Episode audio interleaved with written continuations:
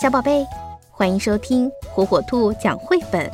今天火火兔要给小朋友们讲的绘本故事，名字叫《小狼巴顿之我把友谊送给你》，作者比利时蒂埃里罗伯埃克特文，比利时菲利普古森斯图，由陕西新华出版传媒集团未来出版社出版。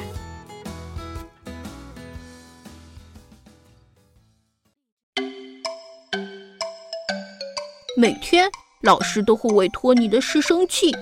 昨天是因为他在操场和同学们打架，今天是因为他偷偷拿了麦克斯书包里的糖果，明天又会发生什么更糟糕的事儿呢？天知道。实际上，我并不是很了解托尼，只是每次我见到他的时候，他总是凶巴巴的。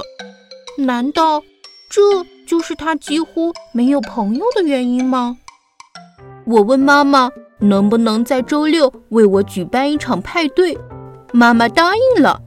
于是我邀请了麦克斯、克拉克，还有许多的好朋友来参加。当我看到托尼的时候，我感觉他有点不高兴，大概是因为我没有邀请他吧。嗯。托尼，你想来参加我的派对吗？我有点不好意思地问他。嗯，我想参加。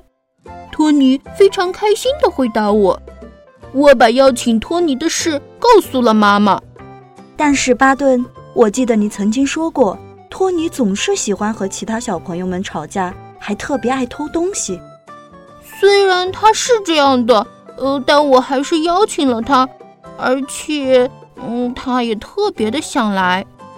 那天晚上，我梦见了我的派对因为托尼而变成了一场灾难。梦里，托尼在和所有的人打架，还弄坏了我心爱的礼物。我很伤心，半夜醒来之后就再也睡不着了。还好，一切并不像梦里那样，派对当天很顺利。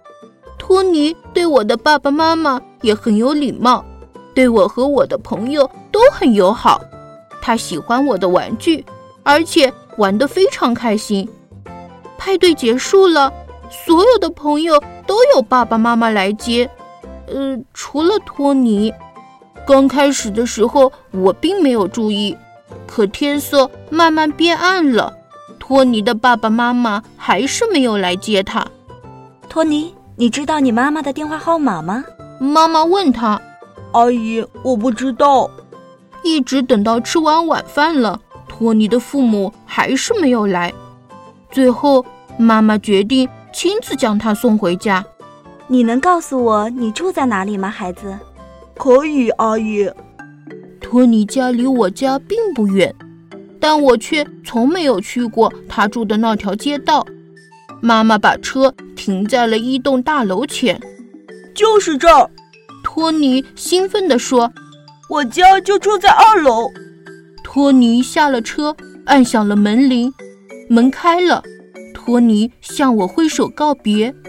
我抬头望去，只见他的妈妈还有许多的兄弟姐妹也在朝这边看，他们似乎对我充满了好奇。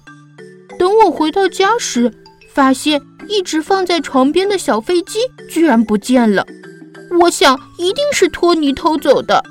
我很难过，因为那是爷爷送我的礼物。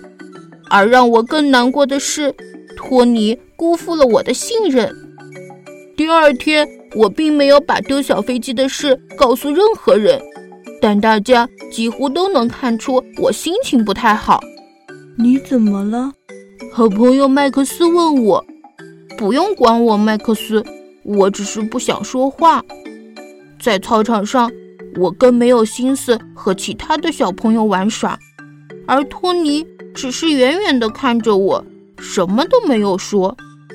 课间休息结束了，我们回到教室，我惊奇地发现，那个小飞机居然出现在我的书包里，我简直不敢相信。看着托尼，我忍不住笑了起来。他也跟着笑了。这件事我没有告诉过任何人，因为这是我和托尼之间的小秘密。孩子们，老师说，别忘了下周我们要去郊游哦。听到老师这话，托尼发愁了。他告诉我，他的爸爸妈妈没有钱让他去郊游。于是那天下午，我飞快地跑回家，找出存钱罐。第二天，把它交给校长。校长，我想用这些钱帮助托尼，让他和我们一起去郊游。而校长告诉我，每个学生都能去郊游，即使是交不起费用的孩子也可以参加，因为学校已经帮他们解决了这个问题。郊游那天。我们在海边玩得很开心。我想托尼应该不经常到海边来玩，因为他玩的比任何人都起劲儿。这一次他没有和任何人吵架。现在托尼偶尔还是会犯一些小错误，不过他已经有了一帮很要好的朋友。虽然托尼并不是我最好的朋友，但是。我们已经很了解彼此了。周末的时候，他偶尔还会在我家过夜。托尼说他从来没去过山上，于是我们帮他实现了愿望。自从认识了托尼，我才意识到，传递友谊是一件多么快乐的事。小朋友们，在你们交朋友的时候，不要片面的去看待对方。真正的友谊是发自内心的。当朋友们遇到困难的时候，送上一份饱含真情的友谊，你也会因此得到伴随一生的快乐。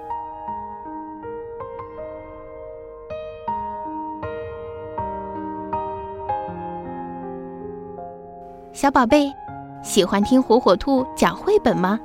那就赶紧订阅火火兔儿童 FM 电台吧。